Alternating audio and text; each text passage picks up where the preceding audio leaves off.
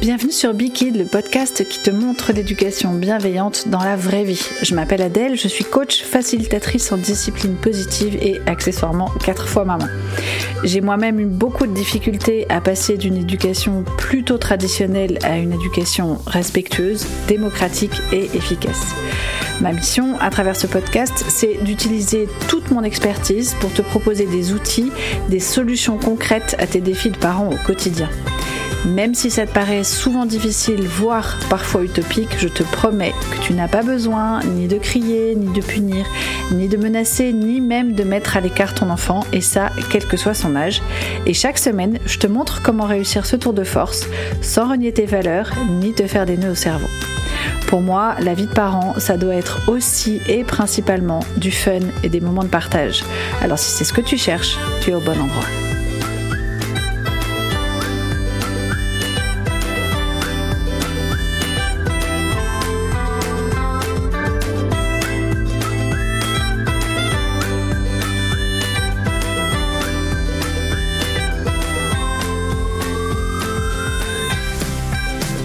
Vas bien Oui, ça va. Et toi bah, Super, merci beaucoup déjà de m'accorder ton temps. C'est hyper chouette. J'ai vraiment hâte que tu me racontes tout plein de choses intéressantes. Pour commencer, du coup, déjà, est-ce que tu veux bien te présenter? Oui, donc je m'appelle Julie, Michel Guilaine pour ceux que ça intéresse. J'ai 35 ans. Je suis la maman d'un petit garçon qui s'appelle Léo, qui a 5 ans, depuis quelques jours. Euh...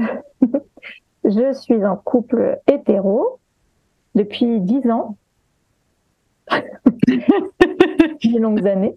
Euh, et sinon, euh, d'un point de vue professionnel, je suis rédactrice pour le web, je suis relectrice euh, sensible, donc je relis les livres pour essayer d'y trouver les stéréotypes sexistes.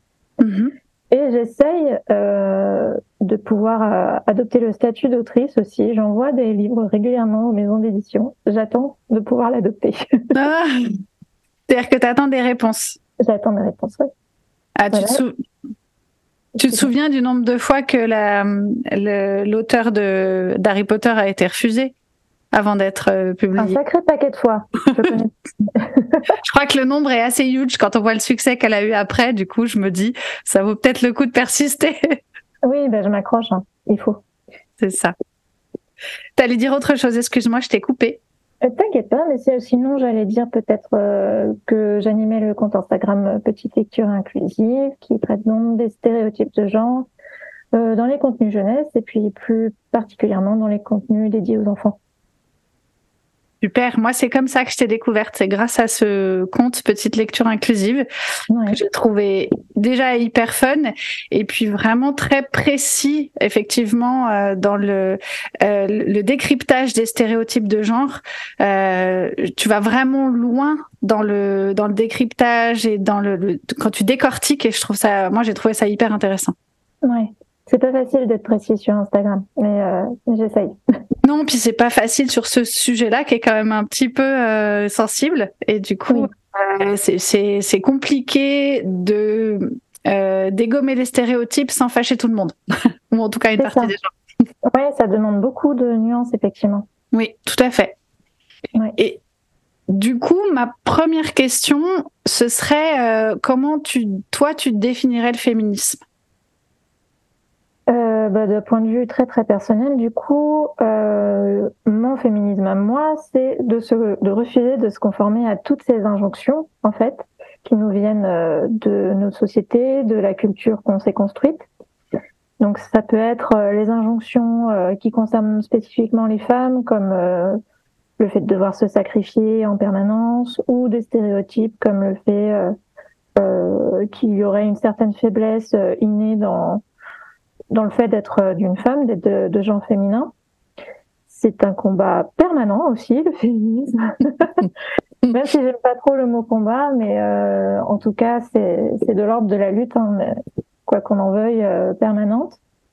Et puis, c'est aussi plus personnellement, c'est le fait d'être solidaire envers les femmes.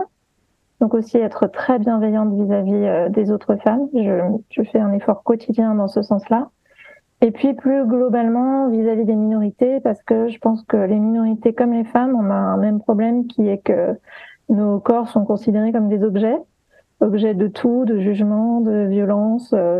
et donc, donc une, le féminisme, pour moi, c'est aussi être solidaire vis-à-vis des minorités et de lutter ensemble contre toutes les inégalités, qu'elles soient dues à la classe, à la race, à la sexualité. Euh, et puis, ben, ce que je voulais rappeler aussi, en te parlant de ma vision du féminisme, c'est que pour les gens qui ne me voient pas et qui ne me connaissent pas, je suis blanche, je suis assez privilégiée, je suis hétéro, j'ai euh, d'autres soucis par ailleurs. Vu que j'ai un trouble de l'attention, mais bon, c'est, ça reste, euh, euh disons que j'ai une, une, une, vision du féminisme qui est assez, enfin, je suis une incarnation du féminisme assez mainstream. Mm-hmm. Que être féministe, c'est aussi bah, écouter les autres, les, les autres minorités, et puis leur donner la visibilité quand, quand on peut. Ok. Et hum, tu dirais que tu as toujours été féministe? Que cette, toute cette définition-là a toujours fait partie de toi ou c'est arrivé à un moment de ta vie et à quel moment de ta vie? Eh bien, moi, je suis devenue féministe en devenant parent, en fait. Les deux sont. Les deux sont liés. Ouais, exactement en même temps, euh, de façon assez paradoxale. Hein. Quand, quand on sait que le féminisme s'est beaucoup construit en, en réaction à, à l'injonction patriarcale euh, qui est d'être mère, ben moi, c'est vraiment euh, les deux sont nés en, en, même temps parce que être mère, euh, je pense que beaucoup de personnes sont d'accord pour dire que c'est vivre de nouvelles inégalités. Hmm. Je pense que c'est aussi un peu le fait pour être parent de façon plus globale. C'est une situation qui doit vraiment évoluer politiquement. parce que on vit encore en tant que parent et puis en tant que mère beaucoup de dominations qui n'ont pas lieu d'être, n'est-ce pas? Hmm.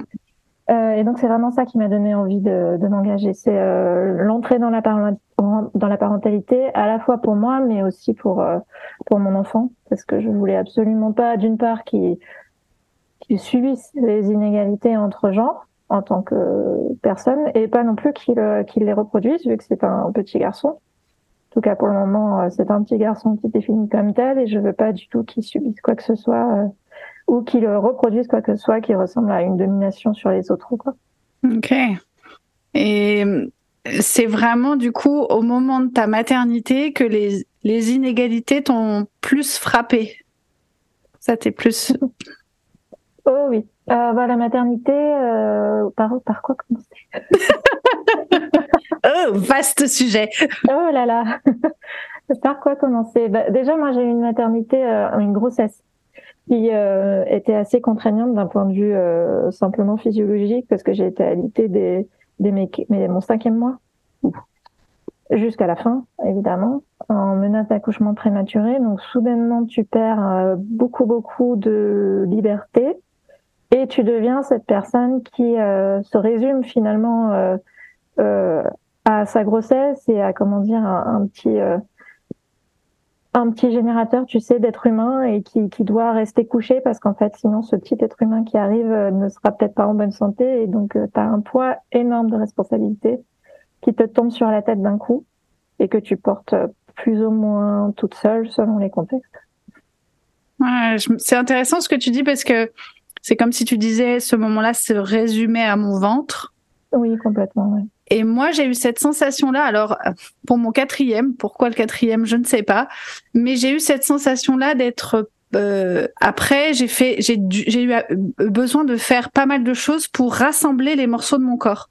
C'est-à-dire, j'avais l'impression d'être une poitrine, un ventre, un périnée, mais pas tout mis ensemble. Tu vois, euh, d'un point de vue à la fois physiologique et d'un point de vue psychologique j'ai eu l'impression d'être éclatée dans tous les sens. Et euh, ça rejoint un peu ce que tu dis, c'est-à-dire qu'effectivement la maternité a tendance à nous, euh, oui, à nous stéréotyper dans notre corps de femme et à, nous euh, caser encore plus. Oui, complètement. Tu rentres vraiment dans le catalogue là. Tu, tu commences à, à, cocher des cases dans tous les sens en fait. Ouais, c'est ça. Et puis oui, oui. Et puis tu, tu commences effectivement, tu rentres dans une case et, euh, et après, on te demande de continuer à y rester. À, continuer à bien rester dans le cadre parce que dès que tu sors un tout petit peu du cadre, euh, ça se passe pas toujours très très bien. oui, c'est ça, complètement. Oui, puis en, plus, selon l'état d'esprit dans lequel tu arrives euh, dans la parentalité ou pour ce qui me concerne dans la maternité, as intégré plusieurs, euh, comment dire, bah, plusieurs stéréotypes toi-même en fait sur ce que tu dois être en tant que, que parent ou en tant que mère. Et, euh, et moi, je sais que quand je quand j'étais euh, en train de porter mon enfant, j'avais vraiment intégré une vision de la mère qui était hyper stéréotypée, très sacrificielle, vraiment le, le cliché total. je m'en suis rendu compte qu'après. Et, euh, et finalement, tu en viens à accepter. Oui, je, je m'en suis rendu compte. Mais tu en viens à accepter des choses qui, après, avec le recul, te paraissent euh, enfin, incroyables euh, en termes de perte de liberté, de de comment dire de renoncement à soi-même quoi. Tu mm. n'existes plus. L'objectif c'est cet enfant. c'est ça. Bah pour moi les stéréotypes en règle générale c'est une question de filtre. Et quand tu as pris conscience du filtre et que tu l'as enlevé, euh, tout ce que tu as vu avant avec ce filtre, ça te paraît fou. Tu te dis mais comment j'ai fait pour pas me rendre compte que j'avais ça devant les yeux? Ouais, ouais, ouais. Et, euh, et en fait, la première étape pour moi, c'est vraiment de se rendre compte qu'il y a un filtre. Et quand tu l'enlèves, waouh, mais en fait, la vie, c'est pas tout à fait ça. oui, mais c'est euh, comment dire C'est à la fois courageux et très difficile d'enlever le filtre parce que tu te rends compte aussi de tout ce que tu as pu subir comme euh, comme injustice, comme violence. Et euh, je pense que je pense même qu'il y a des gens qui renoncent plus ou moins, tu sais, plus ou moins consciemment, inconsciemment, hmm. à enlever ce filtre parce que psychologiquement, c'est plus simple, quoi. Oui, complètement. C'est une. Je pense que on peut considérer que c'est un réflexe de protection du cerveau qui non seulement fonctionne, mais en plus, euh, euh, je comprends. Euh, Ça peut être légitime de de de pas vouloir voir parce que c'est trop dur. Euh, c'est dommageable, mais en même temps, c'est compréhensible. Ouais. ouais. Je te rejoins complètement. Et du coup, euh, à ton sens, comment on fait pour euh, essayer de réunir euh, à la fois le féminisme et à la fois la parentalité ou la maternité euh, Pour réunir les deux, la parentalité ou la maternité? Ou les deux Les deux, mon capitaine. euh, ben, pour ce qui est de la maternité, je pense que c'est une démarche très personnelle. Euh, qui dépend pas que de soi parce que en tant que que mère finalement on a énormément d'injonctions qui nous tombent dessus d'un coup euh, et qui viennent même d'un entourage bienveillant. C'est fou le nombre de, commentaires qu'on se prend, euh, qui se veulent bienveillants, mais qui en fait nous enferment un peu dans un rôle qui, qui nous prive de beaucoup de, de liberté et de beaucoup d'autonomie. Et donc c'est c'est pas évident. En tant que mère, moi je, dirais que ce qui m'a permis de, de relier en fait le féminisme et la maternité, bah, c'est de sortir, d'accepter en fait tous les stéréotypes que j'avais moi-même sur ce que devait être la maternité, d'accepter que être imparfaite c'est c'est pas grave, que j'y ai complètement droit. Euh, de si on est en couple, euh, de faire un plan d'action un petit peu commun aussi de comment on peut faire pour rétablir les inégalités qui vont s'imposer d'elles-mêmes, euh, qu'on le veuille ou pas. Mm-hmm. De faire se donner un plan de couple en fait sur comment on fait pour que tout le monde ait un peu les euh, les mêmes responsabilités, même si ça reste très idéaliste comme mmh. d'action. Théorique un peu, oui, effectivement. C'est ça. Euh, je dirais aussi le fait d'en avoir parlé. Tu sais, simplement en avoir parlé autour de soi et euh, se rendre compte qu'on n'est pas seul, qu'on n'est pas une mère défaillante, qu'on est comme tout le monde. Ce qui finalement, pour moi, allait aussi avec le fait de militer. C'est parce que c'est en comment dire, en participant à une vague féministe, même à un, très modeste niveau, que euh, j'ai parlé avec d'autres euh, femmes, d'autres mamans, euh, et qu'on s'est rendu compte qu'on était un petit peu toutes dans le même bateau. et que être féministe et maman, c'est aussi bah, réconcilier deux personnalités, réconcilier des stéréotypes et puis ce qu'on est réellement. C'est pas facile. C'est vraiment un, comment dire, un numéro d'équilibriste. Ouais, c'est ça. C'est vraiment ça.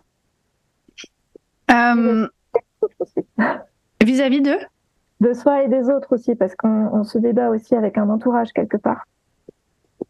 Oui, et puis comme tu le disais, ce qui est compliqué, c'est que euh, les, les, commentaires ou les injonctions de l'entourage sont souvent, euh, mais on voit ça aussi en éducation bienveillante, hein, c'est souvent, euh, ça part d'un très bon sentiment. Et du coup, c'est compliqué d'aller dégommer ça alors que les gens au départ pensent bien faire. c'est encore plus subtil parce qu'il faut, faut marcher sur des œufs, quoi. Dire alors oui, mais non. oui, c'est ça. Et puis tu touches à plein de choses qui sont très intimes euh, chez tout le monde. Tu touches à l'éducation qu'eux-mêmes, euh, enfin qu'elles et eux-mêmes ont reçue.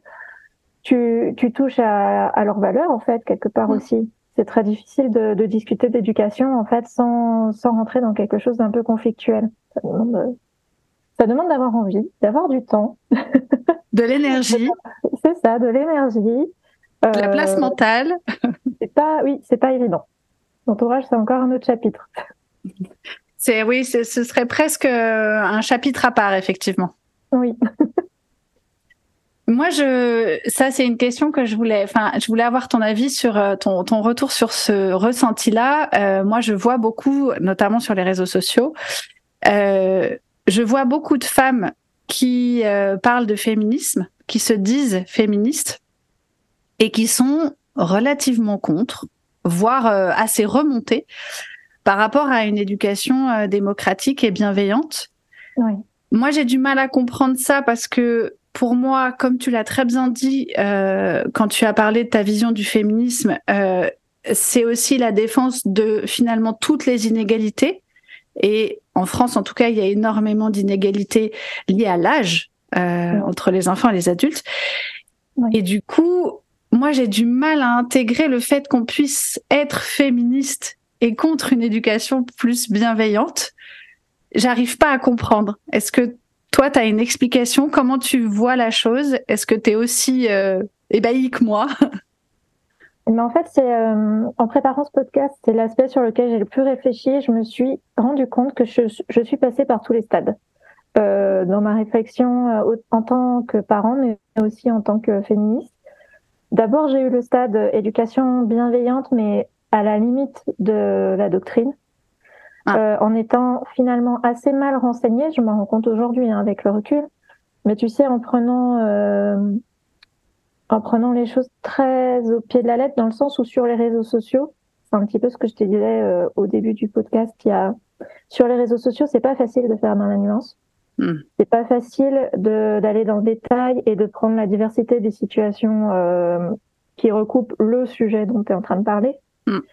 Et du coup, des fois, ça va, c'est un peu raccourci, tu sais, ça, c'est un peu trop court, ça va peut-être pas assez dans, dans la nuance, parce que c'est hyper dur à faire.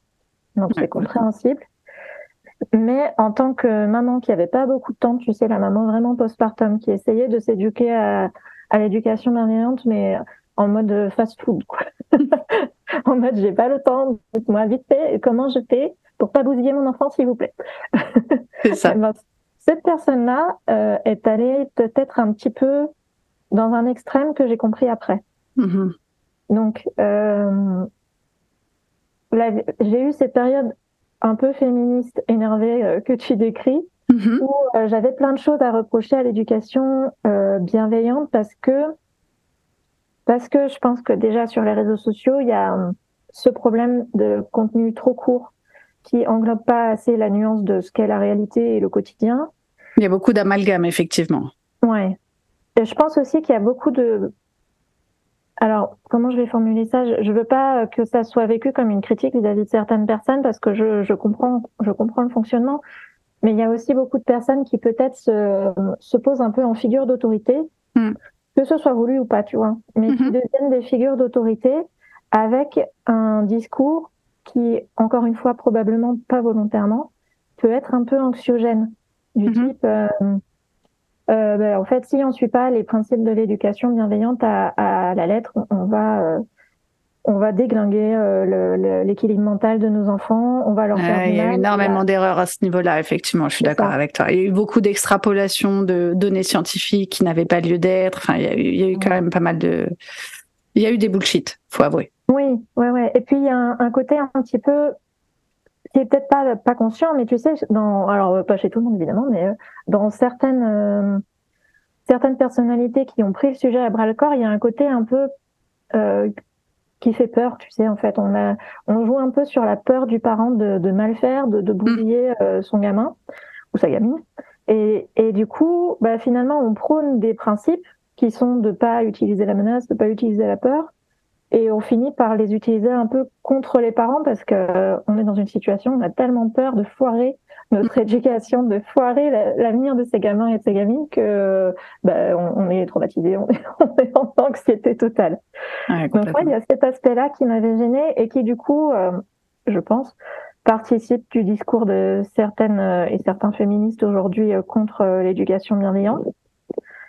Euh, et moi, ce qui faisait que j'étais très remontée à une époque, c'est que euh, consciemment ou inconsciemment, l'éducation bienveillante telle que je l'ai apprise, hein, pas forcément telle qu'elle existe en soi, tu vois, mm. c'est telle qu'elle est diffusée.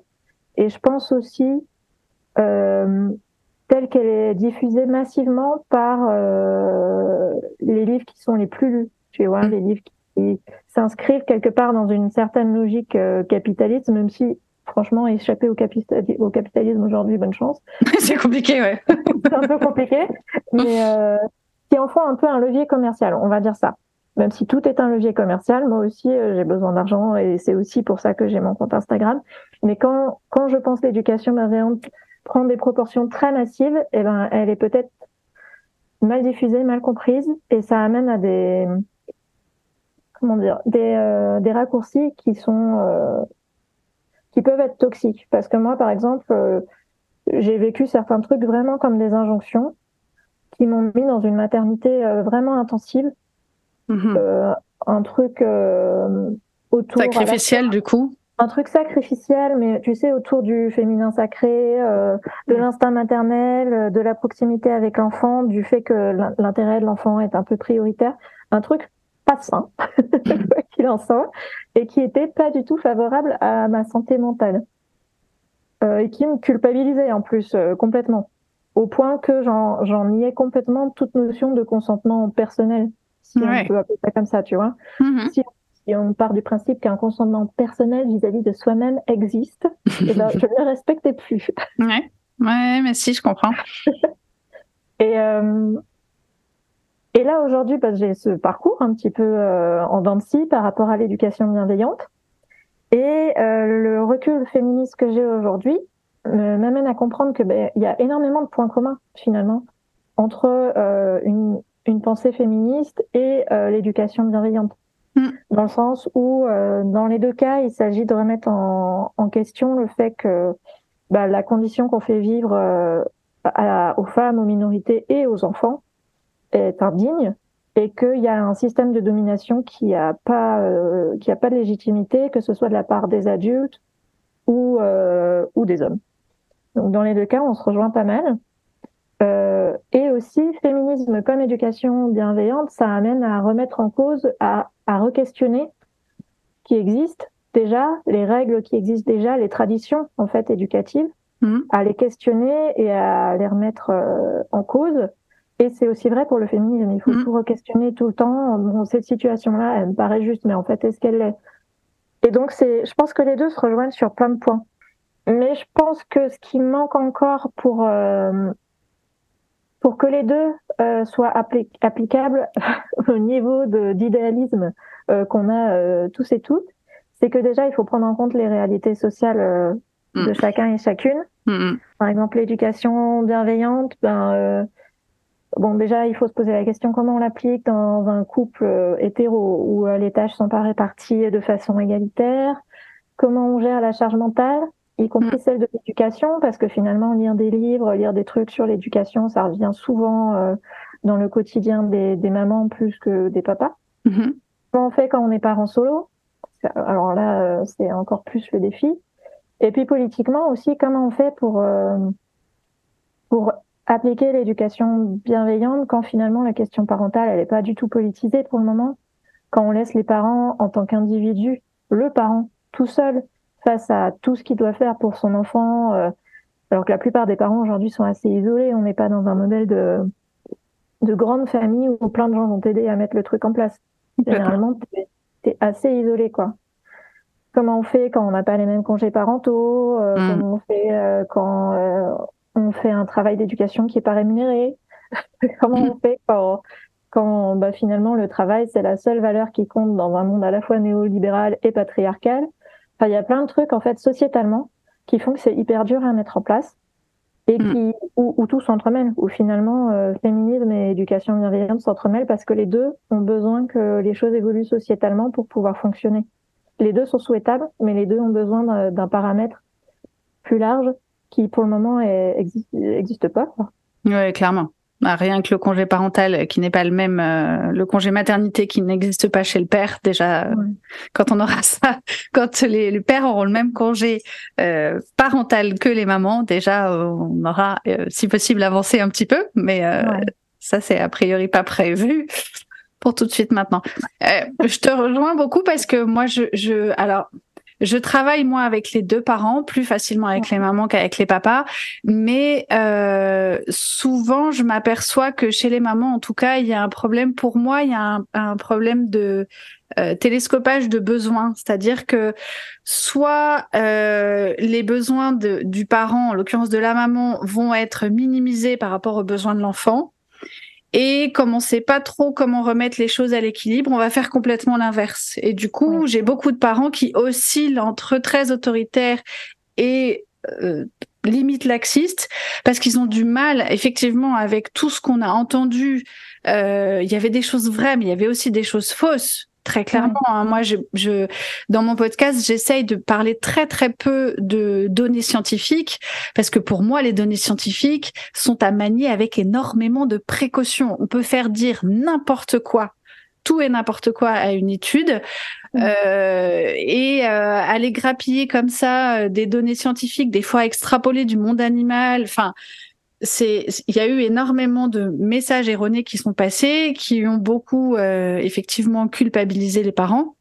Ouais. Et du coup, moi, je, je, me retrouve avec beaucoup de parents qui savent juste plus comment faire et qui me disent. Oh, mais Adèle, je sais pas en fait là, il faut faut punir, faut pas punir. Non, faut. Mais comment je fais en fait? Comment je fais pour que ce soit pas le, la crise en permanence? Comment et, et souvent ils sont paumés complètement. Euh, et effectivement, rajouter le, le combat féministe par là-dessus, bah, c'est ce que tu disais, c'est de, c'est de l'équilibrisme. C'est waouh, où sont mes besoins, où sont mes valeurs, et puis euh, et puis comment je transmets tout ça en fait. Moi, je me je me confronte beaucoup à, à des parents qui ont perdu à force d'être euh, soumis à beaucoup d'injonctions euh, culturelles et sociétales, qui finalement ont perdu de vue leurs propres valeurs. Et quand ils sont dans la difficulté et que je leur dis, euh, OK, tu voudrais que ton enfant fasse ça, mais pourquoi? Bah, Souvent, j'ai des blancs, en fait. Les gens me disent, bah, euh, parce que. Ouais, mais parce que ça va pas me suffire. Est-ce que tu pourrais me dire vraiment ce qui, chez toi, fait que tu veux que ton enfant fasse ça? Et il n'y a pas moyen de trouver parce que, bah, on a perdu de vue euh, quelle était la valeur fondamentale qu'il y avait là-dessous. Et, et, effectivement, quand tu creuses, tu arrives à rééquilibrer tout ça, mais, mais c'est, c'est très, très compliqué c'est très compliqué et puis on n'a pas les modèles encore une fois. En France euh, au XXIe siècle on n'a pas les modèles. On n'a pas les modèles qui respectent le droit de l'enfant. On a même encore des modèles qui euh, prônent l'inverse euh, sur des radios de grande écoute pendant tout l'été. Donc oui. c'est compliqué pour les gens de s'y retrouver. C'est compliqué puis en plus on n'a pas le temps quoi. On n'a vraiment pas le temps. Prendre le temps de réfléchir à l'éducation déjà rien que ça c'est ça ça relève quasiment du luxe en fait, dans, les, dans le monde. Euh, et les, les, les, emplois qu'on a pour le moment, ça se relève de luxe. Et puis, comme tu le disais, on a finalement, on fait des choix, en tout cas, on croit les faire, et puis euh, on choisit toujours que qu'une partie de ce qu'on choisit, et il y a toujours une, une partie qu'on a qu'on n'a pas choisie, qui relève d'injonctions, qui relève de stéréotypes, et dont on prend pas conscience sur le moment, ou dont on prend conscience après, ou dont on prendra conscience peut-être jamais. Parfois jamais, oui. Mais qui module aussi nos, façons de faire, euh, qu'on le veuille ou pas, quoi. Hmm. Complètement. Et du coup, pourquoi c'est si important de lutter contre les stéréotypes de genre en général, mais surtout dans l'éducation de nos enfants? Je pense qu'il y aurait un livre à faire sur le sujet. Mince, ouais. Je vais être obligée de te demander de résumer. je sais que c'est compliqué pour toi. Ben, alors, je pense que déjà, pour commencer de façon très terre à terre, lutter contre les stéréotypes, ça permet euh, d'éviter de reproduire des, des inégalités entre, euh, entre femmes et entre hommes, donc des inégalités de genre. Euh, ça permet d'éviter de reproduire des discriminations basées sur le genre, encore une fois. alors ça peut se traduire de différentes façons. Par exemple, simplement euh, lutter contre les stéréotypes auprès des enfants, donc les stéréotypes de genre, là, je, je parle strictement des stéréotypes de genre. Euh, quand on les explique aux enfants, quand on essaye de les déconstruire avec les enfants, je pense que ça leur permet de développer des talents sans être euh, contraints par, euh, par les injonctions. Donc, mhm. Par exemple, euh, un, je sais pas, un, un, petit garçon qui aurait le malheur d'être très doué en danse ou d'adorer ça, euh, qu'il ait le droit de le faire sans se poser la question de qu'est-ce que ça veut dire de lui en tant que garçon. Simplement, ça à pouvoir euh, développer ses talents. Ça paraît vraiment très très. je, je j'ai vraiment l'impression de dire un truc hyper euh, simpliste, mais juste pouvoir développer ses talents déjà, c'est c'est une c'est un luxe aussi en fait. Oui, complètement. Dans la société euh, qu'on a en ce moment. Et ça veut dire aussi, ben, lutter contre les stéréotypes, ça veut dire éviter que des inégalités scolaires se développent. Mm-hmm. Par exemple, pour le moment, euh, y a, on constate qu'il y a un moment, euh, dans mes souvenirs, c'est vers 8 ans, où les petites filles perdent le, le niveau qu'elles avaient en mathématiques euh, au profit des garçons. Et plusieurs études montrent que euh, que ce déséquilibre en fait est vraiment construit culturellement. C'est c'est en grande partie parce qu'on attribue euh, des qualités euh, mathématiques, entre guillemets, euh, aux petits garçons, que les petites filles se sentent moins légitimes dans ce domaine. Hmm. Donc c'est assurer, si tu veux, des, des, égalités au niveau du parcours scolaire, et puis par extension, ben, au niveau de la vie professionnelle aussi après. C'est euh, refuser de, de, fermer les portes professionnelles euh, parce que on est une fille ou parce qu'on est un garçon. C'est pouvoir être ingénieur si on est une fille, infirmier si on est garçon, sage-femme. c'est ça. Sage-femme, c'est, euh, ça marche aussi pour les hommes parce que la femme, c'est euh, la patiente. je te le rappelle. Mais tu fais bien de le rappeler parce que là aussi, il y aurait un truc à écrire. Ah oui, ah bah ça oui. Bah puis en plus il y a des séries qui nous mettent dedans en disant sage-homme. Non les gars, faut faut nous aider un petit peu là. Mais oui, mais pourquoi? C'est ça. En plus des sages-hommes, c'est pas comme si on entendait déjà des sages-hommes dans tous les sens. c'est nous au moins une fois un mot qui qui lit les deux quoi, qui lit oui. le mot et le mot sage. c'est ça, exactement, tout à fait. Et puis je pense qu'aussi, ben, de façon plus globale, si tu luttes contre les stéréotypes de genre avec les enfants, ben tu luttes aussi contre un, un spectre de, de violence sexiste euh, plus global de violence tout court d'ailleurs, parce que finalement, euh, la domination euh, sexiste, c'est rien d'autre que quelqu'un euh, qui considère qu'il est meilleur que quelqu'un d'autre et qui peut lui marcher dessus de ce fait.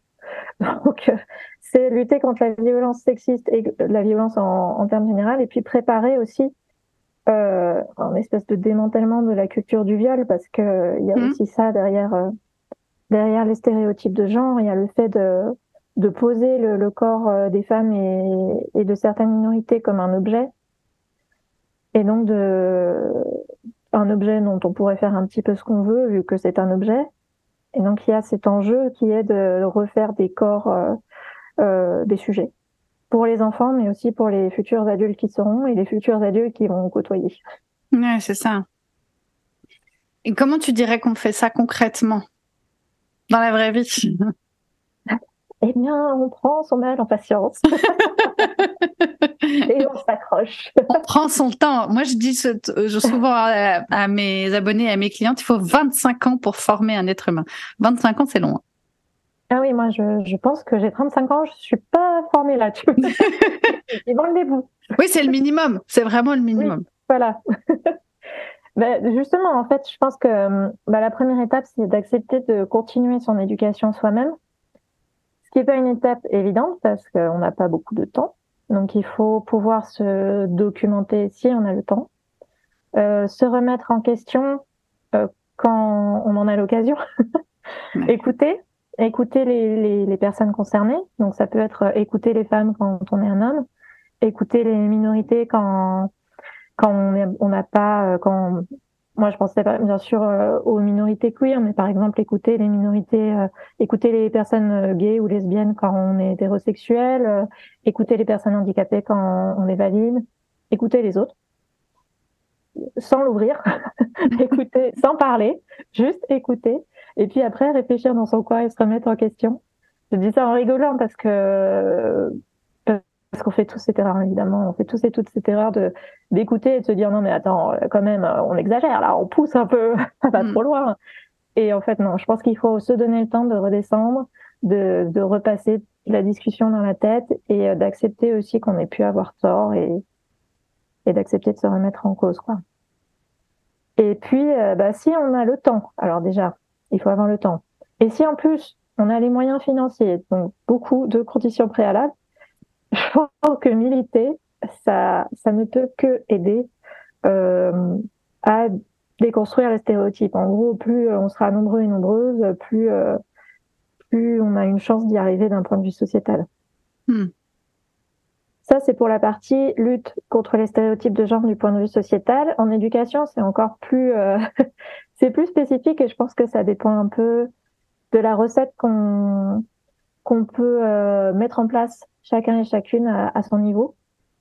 Euh, je peux dire si tu veux ce que moi je fais sans que ce soit une injection, une injection. encore moins une injection. Il faut pas que ça devienne une injection ni une injonction pour personne. Pas d'injection, pitié. Donc moi ce que je fais, euh, bon, c'est que déjà j'accepte que je vais galérer parce que j'adore les stéréotypes de genre, euh, depuis que mon fils est tout petit, j'essaye de déconstruire avec lui euh, dès que dès que je peux, dès que j'en ai face face à moi, j'essaye de, de, déconstruire les stéréotypes et ils me reviennent en permanence. Après, ne serait-ce que 8 euh, heures à l'école, il revient avec un truc qui est complètement improbable et pas du tout dans la logique de, des, des plusieurs années d'éducation que j'ai développé. Ah c'est insupportable, mais ça fait partie du jeu. Donc, c'est ça.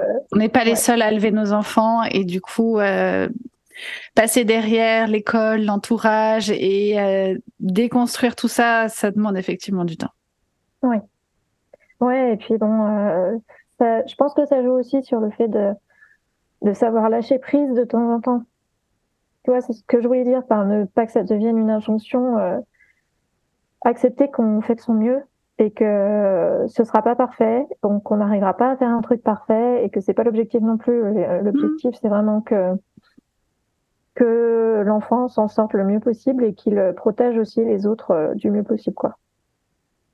Oui, puis moi, ce que je trouve intéressant, c'est justement qu'il est, qu'il ou elle ait deux visions différentes, même si elles sont pas forcément euh, en proportion. Euh, ça va forcément ouvrir des questions. Et donc, à partir du moment où ça ouvre des questions euh, et des questionnements, euh, après, c'est aussi à l'enfant de faire un petit peu son chemin euh, par lui-même. Mais moi, je dirais qu'au contraire, se confronter à un modèle très patriarcal, quand à la maison, on a un, un, modèle qui est celle de dégommer les stéréotypes de genre, il y a un moment où il va y avoir confrontation et l'enfant va nous dire, attends, je comprends pas pourquoi ça c'est comme ça, alors que moi, à la maison, j'ai ça. Oui, bien sûr. Et, là, ça... que ce qui, c'est, c'est un truc qui est important aussi parce que euh, souvent, je me, alors sur mon compte Instagram, je, je discute avec euh, énormément de, de mamans, de papas, de parents euh, au quotidien, et j'ai souvent en fait des, des parents euh, qui arrivent un peu embêtés en me disant, bah en fait. J'ai fait tout, je fais tout ce que je peux pour déconstruire les stéréotypes de genre auprès de, de ma fille, de mon fils, de mon enfant. Et, euh, et par exemple, euh, ma fille, euh, elle s'habille en rose, euh, elle se prend pour une princesse, elle kiffe la, Reine des Neiges, c'est une catastrophe. Et en fait, je me dis, bah non, c'est pas une catastrophe, parce que l'objectif, c'est que qu'ils aient conscience des codes genrés, puis s'ils veulent se réapproprier, ben qu'ils le fassent en fait, qu'ils et elles le fassent. C'est vraiment pas, enfin pour moi, c'est vraiment pas le souci. Au contraire, s'ils en ont conscience et qu'ils se les réapproprient, ben beaucoup finalement. Oui, et puis Peut-être qu'il y a des moments aussi dans une vie d'enfant où on a besoin d'aller jusqu'au bout du stéréotype de genre avec la princesse, le rose, les paillettes et la reine des neiges, pour après se poser la question de se dire euh, ouais, finalement bof. oui, voilà, finalement j'en ai marre. Ou... Et, et d'ailleurs, ce, ce, comment dire, ce cheminement de j'essaye le truc, puis finalement bof, il est vrai pour les deux genres et pour tous les codes. Mm. Parce que, par exemple, moi, mon fils, il a eu une période où il voulait mettre des robes. Bah, il a mis des robes et puis finalement, bof. J'adore. Et donc, euh, il faut, c'est parce que je sais qu'il y a, il y a cette peur qui, vu la société dans laquelle on est, est peut-être compréhensible. Cette peur, euh, bah aussi, ouais, mais si je laisse mon fils mettre une robe, euh, euh, bon déjà, ce qui est vrai, il va peut-être subir des moqueries, euh, mm. des violences, etc. Ça, c'est vrai, et c'est quelque chose auquel il faut réfléchir et qu'il faut mm. anticiper, parce que ça va être un vrai problème. Et puis il y a toujours une, une, une peur un peu, un peu comment dire, un peu comment, attends, je trouve pas le terme, une peur irrationnelle. Mm. Euh, qui est que cet enfant deviendrait euh, euh, un espèce de mix de code genré qui serait pas euh, qui serait pas validable sociétalement. Alors que bon, déjà, ça n'existe pas. Tu sais, un mix de code genré pas validable sociétalement, je ne sais pas ce que c'est. ça n'existe pas. Et puis aussi, euh, il faut juste accepter que les enfants, ils testent des trucs, quoi. Et puis des fois, ça leur plaira, des fois, ça leur plaira pas. Euh, là, le mien, il met plus de robe, par contre, il met plein de bracelets. Je sais pas si ça va durer. Si ça dure, tant mieux. Si ça dure pas, tant mieux aussi. C'est une liberté finalement les codes genrés. Il faut pouvoir se les réapproprier, et s'en faire ce qu'on veut pour euh, se construire une personnalité dans laquelle on se sent bien. C'est ça. J'avais interviewé euh, Cédric Rostin du compte euh, Papatriarcat et lui disait en fait pour moi euh, dégenrer l'éducation c'est ouvrir le champ des possibles. Oui. Ça veut pas dire que euh, on va ouvrir qu'un champ pour fermer l'autre. En l'occurrence, lui, il a une petite fille et souvent il dit c'est pas parce que j'essaye de euh, dégenrer mon éducation que je vais euh, pas autoriser ou pas permettre à ma fille de euh, mettre du rose, des paillettes, des licornes et tout ce que tu veux. Ça veut dire que si elle veut se mettre en pantalon ou qu'elle veut jouer aux petites voitures, c'est ok aussi que tout est possible et qu'on peut mixer. Voilà, tout est possible et puis et puis c'est aussi pouvoir ouvrir la, la porte au fait que ben si en fait euh, tu sens que c'est pas toi d'être euh, une fille ou que tu sens que c'est pas toi d'être un garçon, bah que que l'enfant se sente légitime à, à l'exprimer aussi.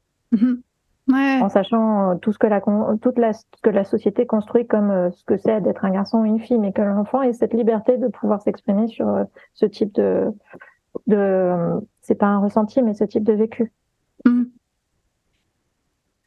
Effectivement, le sujet est vaste et euh, pointu, moi j'ai un peu l'impression, tu me diras si je me trompe, mais j'ai un peu l'impression qu'une fois que tu as mis le doigt dedans, euh, après quand tu vas, tu as l'impression que tu peux aller creuser sans fin. Et, que, et que derrière, euh, tu vois, derrière, tu t'essayes, moi j'essaye de, de dégenrer au maximum mon propos. Alors, euh, avec mes enfants, parfois c'est compliqué, notamment parce qu'il y a la vision de la société et que ils peuvent être moqués, comme tu disais, surtout mes garçons. Euh, et mais j'ai un peu l'impression que tu risques de faire une erreur à chaque pas parce que tu as dit ça et puis tu avais oublié ce truc-là. Et puis tu vois ce que je veux dire, c'est vraiment. Ouais, c'est vrai. C'est tellement subtil que euh, c'est pour ça aussi que je trouve ton compte hyper intéressant parce que tu vas vraiment quand tu parles des Disney ou des livres pour enfants, euh, tu vas, je vous conseille vraiment d'aller voir son compte parce que ton compte parce que tu vas vraiment creuser à chaque fois. Euh, je sais plus combien tu as fait de posts sur le film Barbie, par exemple, mais euh, au moins 4 ou 5. ouais, voilà. voilà. Il y avait de la matière. Il y avait de la matière à ta décharge.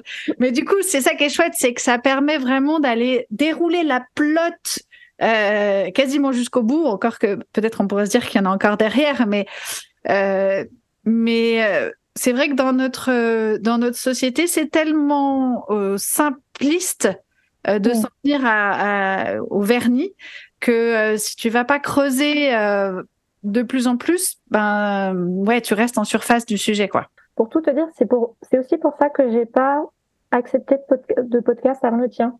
Ah oui? Parce que oui, ben parce que je à l'écrit, j'arrive à être euh, dans la nuance, euh, à formuler les choses comme euh, je les pense bien formulées.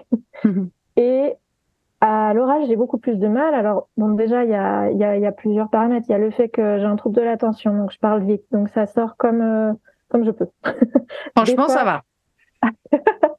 des, des, fois, c'est pas comment dire. Des fois, c'est pas autant réfléchi que je le voudrais, alors que c'est vraiment un domaine qui nécessite de la nuance, des précautions, Et comme tu le dis, des fois, on, on, se lance dans, un, dans une explication et on se rend compte que ça tient qu'à moitié la route, soit parce qu'on a soi-même des biais qu'on n'a pas euh, complètement déconstruits et que c'est pas facile pour nous, en fait, mm. qu'on va un peu contre notre propre, mm. nos propres habitudes, on bute, soit parce qu'en fait, on n'a on n'a pas complètement nous-mêmes euh, pousser la réflexion et on en arrive euh, à se mordre la queue ou en se disant mais attendez où j'emmène cet enfant en fait?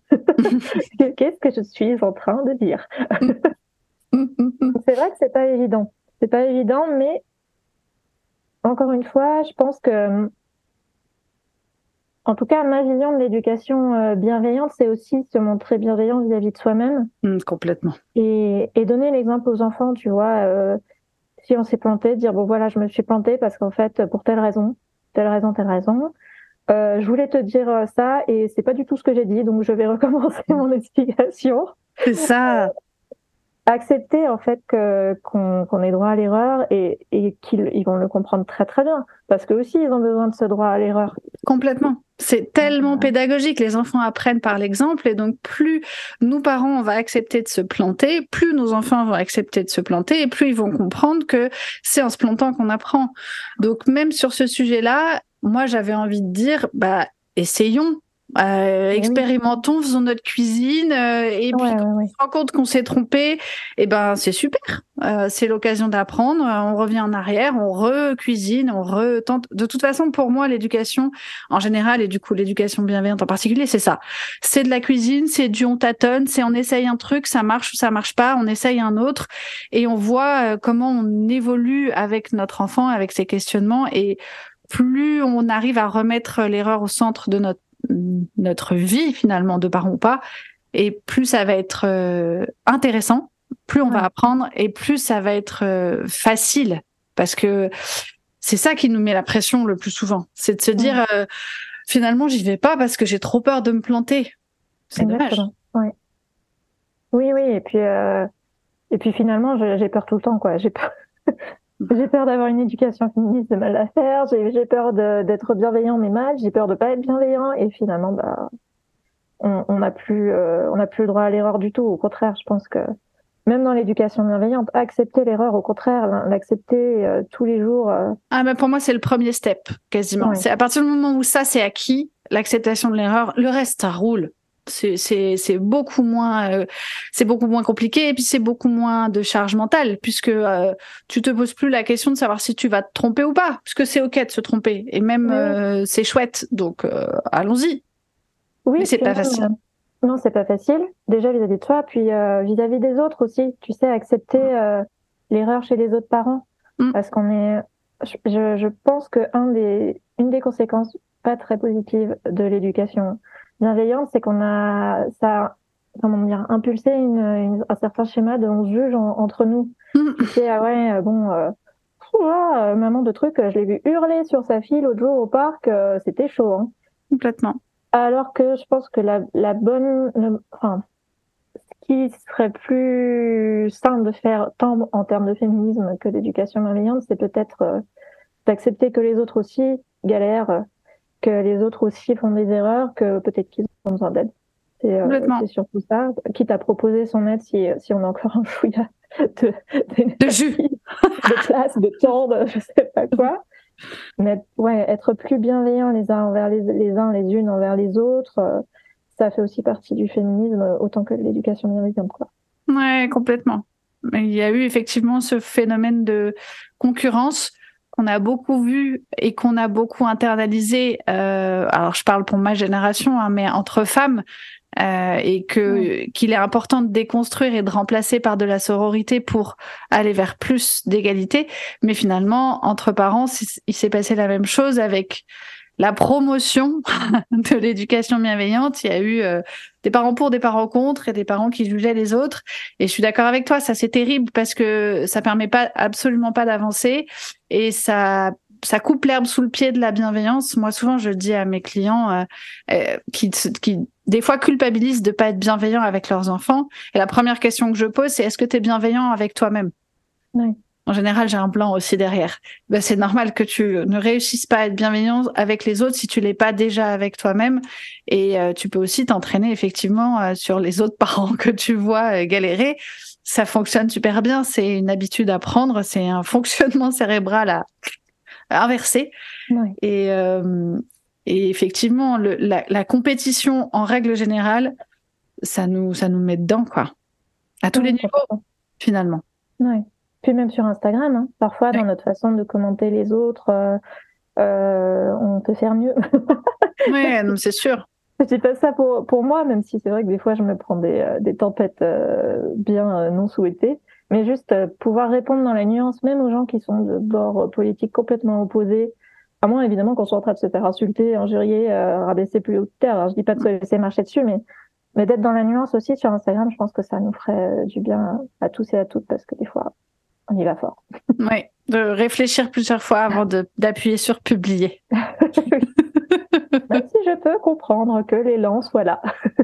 ah bah il y a des fois oui tu moi j'avoue que les commentaires un peu euh, euh, comment euh, oui qui qui me qui ont tendance à me faire monter les émotions un peu fortes je les laisse de côté oui. Je fais exprès de dire attends ça, je vais réfléchir avant de répondre parce que là si je réponds tout de suite, surtout que euh, moi j'ai tendance surtout à l'écrit à, savoir bien utiliser les mots et je peux être très très très acide, donc euh, je préfère laisser mon téléphone de côté et je me dis attends non non réfléchis d'abord et puis laisse passer deux ou trois jours, euh, ça ira mieux parce que effectivement sinon et puis en plus c'est pas entendu de l'autre côté et c'est logique. Généralement tu tu oui tu tu prêches un peu dans le désert, mais bon, au moins, quand tu essayes, tu essayes, tu as fait ton mieux. c'est ça. Encore une fois, faire de son mieux et puis surtout, moi je dirais faire. Oui. Tenter. Parce que si on a trop peur de se tromper, on va pas essayer. Et si on n'essaye pas, on n'avancera jamais. Exactement. C'est déjà la fin. Je vais te poser la dernière question du podcast. Est-ce que tu pourrais me raconter un souvenir d'enfance que toi, tu as vécu comme injuste? Oui. Euh, du coup, j'y ai réfléchi. J'espère que ça, ça répondra assez à ce que tu attendais. Je suis désolée si c'est pas le cas. Mais c'est pas grave, c'est toi qui dis. en fait, le souvenir d'enfance auquel j'ai pensé, c'est euh, lié au fait que, hum, donc, euh, moi, j'ai grandi, enfin, j'ai eu une partie de mon enfance en Guadeloupe, mm-hmm. dans une école privée mais en Guadeloupe, en fait, école privée ou publique, la plupart euh, pratiquent encore aujourd'hui l'uniforme. Okay. Euh, et donc le débat, c'est pas euh, pas aujourd'hui sur l'uniforme, mais en tout cas, cet uniforme pour moi à l'époque, c'était les filles portent une jupe et les garçons portent un pantalon. Hmm. Euh, J'avais une jupe plissée écossaise. Ceux qui sont ceux et celles qui sont concernés se reconnaîtront. et donc il y avait plein de euh, problèmes liés à cette obligation que j'ai vécu comme une injustice pendant bah, les dix ans où j'ai eu à la porter cette jupe.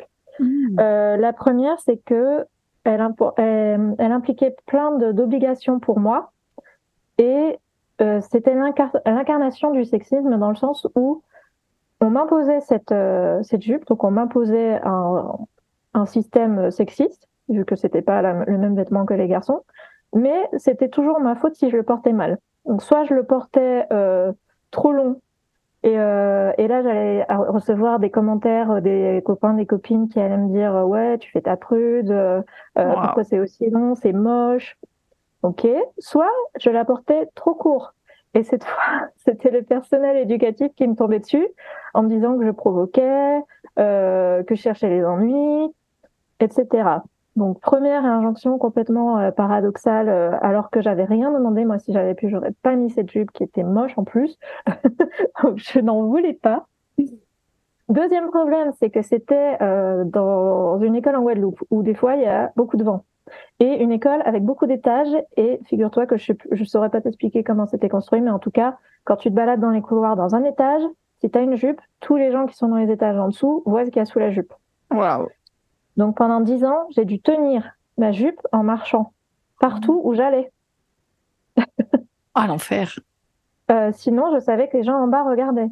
Donc euh, voilà, pression euh, et injonction de plus. Et puis alors l'autre truc que j'avais réalisé plus récemment, c'est que c'était des jupes, donc pas des pantalons, donc pas de poche.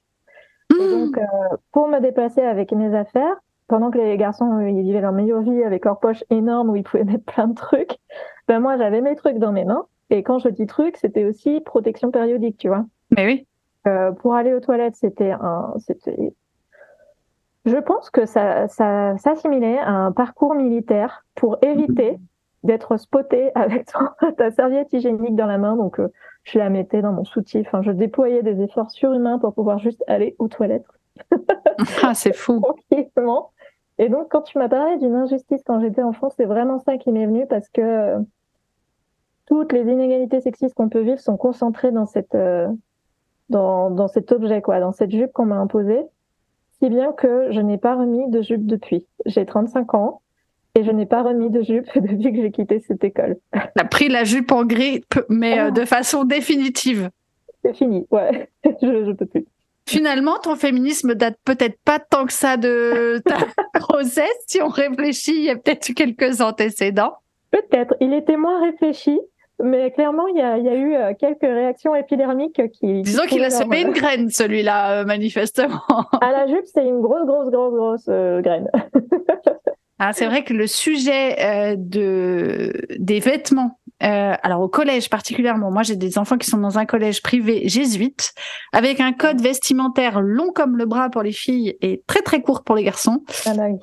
Et ça aussi, ça me, ça m'épidermise. Ça crispe légèrement, oui.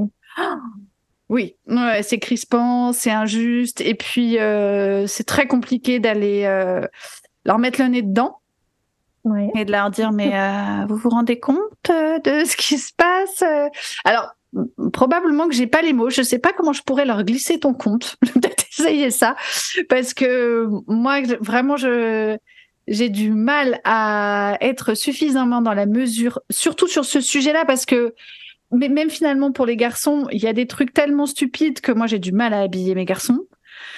Euh, et j'avoue qu'au départ, j'avais envie de leur dire, mais vous vous rendez compte de ce que vous me demandez là? Moi, j'en ai quatre comme ça. Là, si je leur cherche un vêtement, je dois faire comme ci, comme ci, comme ça. Ça me fait trop de filtres à réfléchir, les gars, c'est trop quoi. Euh, mais même au-delà de ça, euh, le, la différence genrée est insupportable.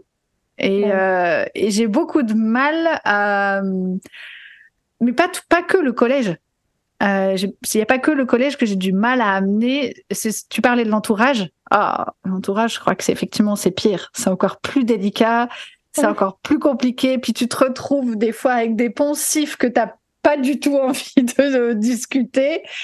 Euh, c'est vraiment, euh, c'est vraiment un sujet qui, moi, du coup, alors, euh, j'avais pas forcément envisagé le, le genre de l'uniforme. Mais j'avoue qu'au départ, quand j'ai lu ça, je me suis dit, mais pourquoi vous les mettez pas tous en uniforme? Mais pour moi, c'était en uniforme pareil. Oui. Tu vois? Si vraiment vous en êtes là à dire qu'il faut pas ci, faut pas ça, bah, je sais pas, mettez-les en bleu de travail. avec des poches. ouais, c'est ça, mais avec plein de poches, parce qu'effectivement, c'est pratique. Parce que, alors le bleu de travail aux toilettes, non. Mais quelque chose de fonctionnel et, euh, et qui, qui rentre dans vos cases tellement elles sont euh, compliquées parce qu'effectivement, pas de croque-top, pas de jupe courte, pas de débardeur. Pas de bretelles, oui. Pas de tongs aussi. Je cherche toujours. Moi, dans l'école de mon fils, on avait mis pas de tongs pour les filles. Alors là, je cherche toujours l'explication. Tu l'as demandé? des pieds? quel est, quel est le sujet? Oui, j'ai demandé, j'ai pas eu de réponse, mais je cherche. Franchement, si quelqu'un a la réponse, si vous nous entendez et que ah vous savez pourquoi les tongs sont interdites aux filles, expliquez-nous. Faites-nous un speak pipe, parce que là, euh, faut nous dire, parce que vraiment, les tongs. Alors là, ça, ça, je crois pas. Peut-être j'ai pas lu. Je vais relire. Tu sais quoi On sait jamais. Des fois que je vois la tongue, si je vois la tongue, je te l'envoie. Je te fais un screenshot et je te l'envoie. Parce que ah oui, là, euh, là, j'ai pas compris. Euh, moi non plus, je cherche. Je, vous tiens au courant. c'est ça. On se tient au courant de l'affaire de la tongue, s'il vous plaît. Est-ce qu'il y a quelque chose que tu aurais envie de rajouter, Julie? Euh, Juste un truc auquel je pensais que j'ai pas dit, euh, c'est que pour déconstruire les stéréotypes de genre avec les enfants, il y a un truc très facile, surtout si on a l'impression qu'on s'embrouille toute seule ou tout seul, c'est les livres. Ah oui c'est aussi à ça que sert mon compte. Euh, surtout depuis quelques mois, j'essaie de valoriser des, des, livres qui font bien le travail. Mm-hmm. Et, euh, et, honnêtement, moi, ça me sort souvent de, quand il y a un concept qui est un petit peu difficile à mettre en image, euh, de quelque ordre que ce soit, les livres, c'est souvent une solution. Et de plus en plus, il y a plein de maisons d'édition qui font des efforts euh, surhumains pour, euh, pour aller dans ce sens, pour déconstruire les stéréotypes de genre et, et, et c'est pratique. Donc, lisez les livres aux enfants. Oui, parce qu'en plus, euh, alors du coup, sur ton compte, ce qui est chouette, c'est que euh, tu décortiques les livres et du coup, tu nous donnes les, les livres à suivre et ceux où, euh, bon, on a l'impression que c'est bien et puis en fait, quand tu regardes à l'intérieur de livre, pas tant que ça. Et puis, c'est souvent, comment dire, c'est souvent fait spécifiquement pour certains âges. Et c'est ça qui est compliqué en tant que parent, c'est d'expliquer des concepts compliqués avec des mots simples et adaptés à l'âge de l'enfant. Et du coup, les livres sont vraiment précieux pour ça parce que euh, les créateurs de littérature jeunesse, euh, ils, ils, sont pros, ils savent euh, expliquer des concepts compliqués avec des mots simples pour les enfants. Euh, à partir du moment où ils sont capables d'écouter une histoire, donc déjà vers 2-3 ans, il y a des choses que, il y a des messages que tu peux passer avec des livres. Ouais, puis en plus les livres, parfois, ça donne de la légitimité à un message euh, que ton enfant peut pas forcément entendre de ta bouche. Par exemple, si, si toi tu, tu lui maintiens un mordicus, mais si, mais les, les, les robes, euh, c'est un truc qui est construit euh, historiquement, c'était pas comme ça. D'ailleurs, en Écosse, les garçons ils portent des kilts, tu fais tout ce que tu peux, mais parce que c'est toi. Tu se dis ouais, mais maman, elle fait ça pour me faire plaisir. Euh. mais par contre, si tu dégaines un livre qui montre ce que le parent est en train d'expliquer, alors là, tu as tout gagné. Ouais, tu gagnes en crédibilité de ouf. C'est ça. c'est écrit dans le livre. C'est vrai. Papa ou maman avait raison. Non, mais c'est vrai parce que le livre c'est extérieur et du coup euh, c'est pas, euh, on peut pas être taxé d'inventer avec un livre à la l'appui. C'est ça. eh ben merci beaucoup Julie. C'était hyper intéressant. Merci bien. Merci à toi, super.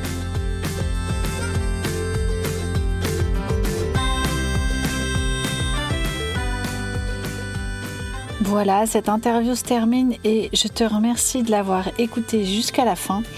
Ce que moi je retiens de cet entretien avec Julie, c'est que être mère et féministe, c'est possible, mais c'est un challenge quotidien qui peut paraître énergivore et pour certains et certaines perdu d'avance.